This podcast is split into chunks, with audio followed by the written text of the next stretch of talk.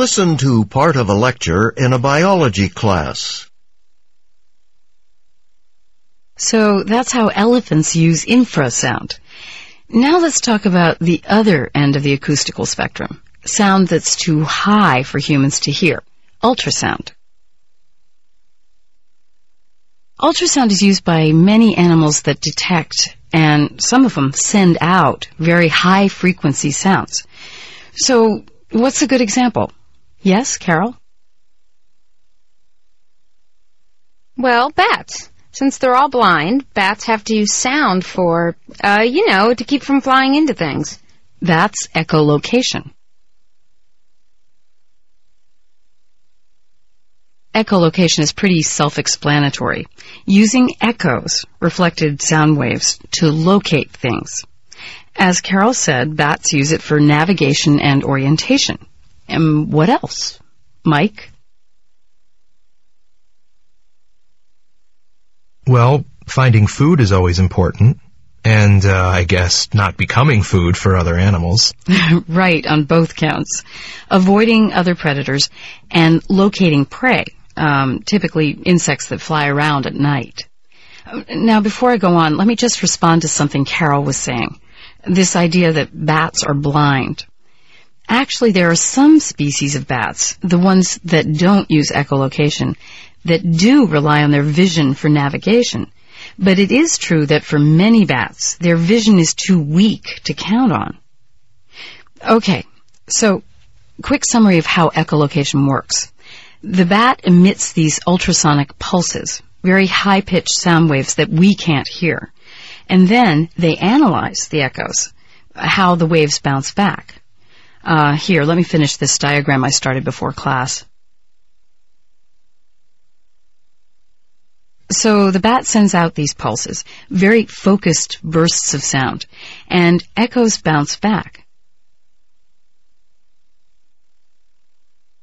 You know, I don't think I need to draw on the echoes. Your, your reading assignment for the next class, it has a diagram that shows this very clearly. So, anyway, as I was saying, by analyzing these echoes, the bat can determine, say, if there's a wall in a cave that it needs to avoid, and how far away it is. Another thing it uses ultrasound to detect is the size and shape of objects. For example, one echo they'd quickly identify is the one they associate with a moth, which is common prey for a bat, particularly a moth beating its wings. However, moths happen to have a major advantage over most other insects.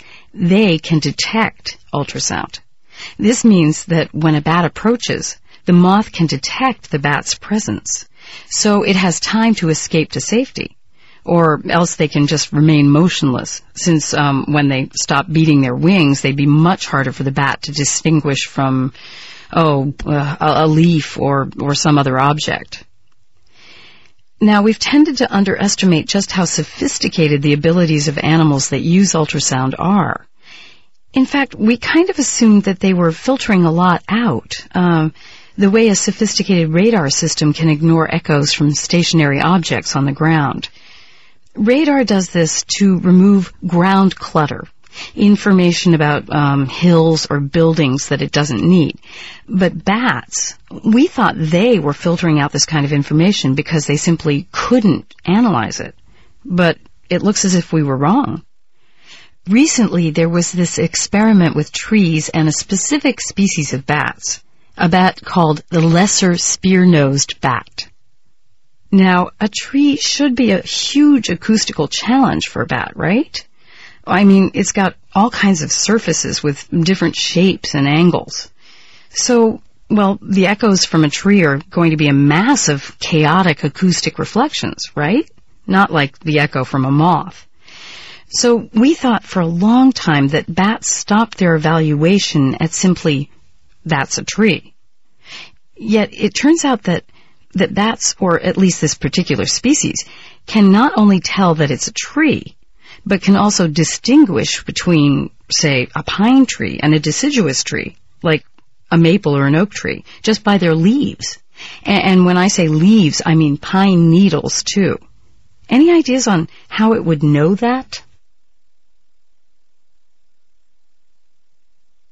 Well, like with the moth, Could it be their shape? You're on the right track. It's actually the echo off all the leaves as a whole that matters. Now, think.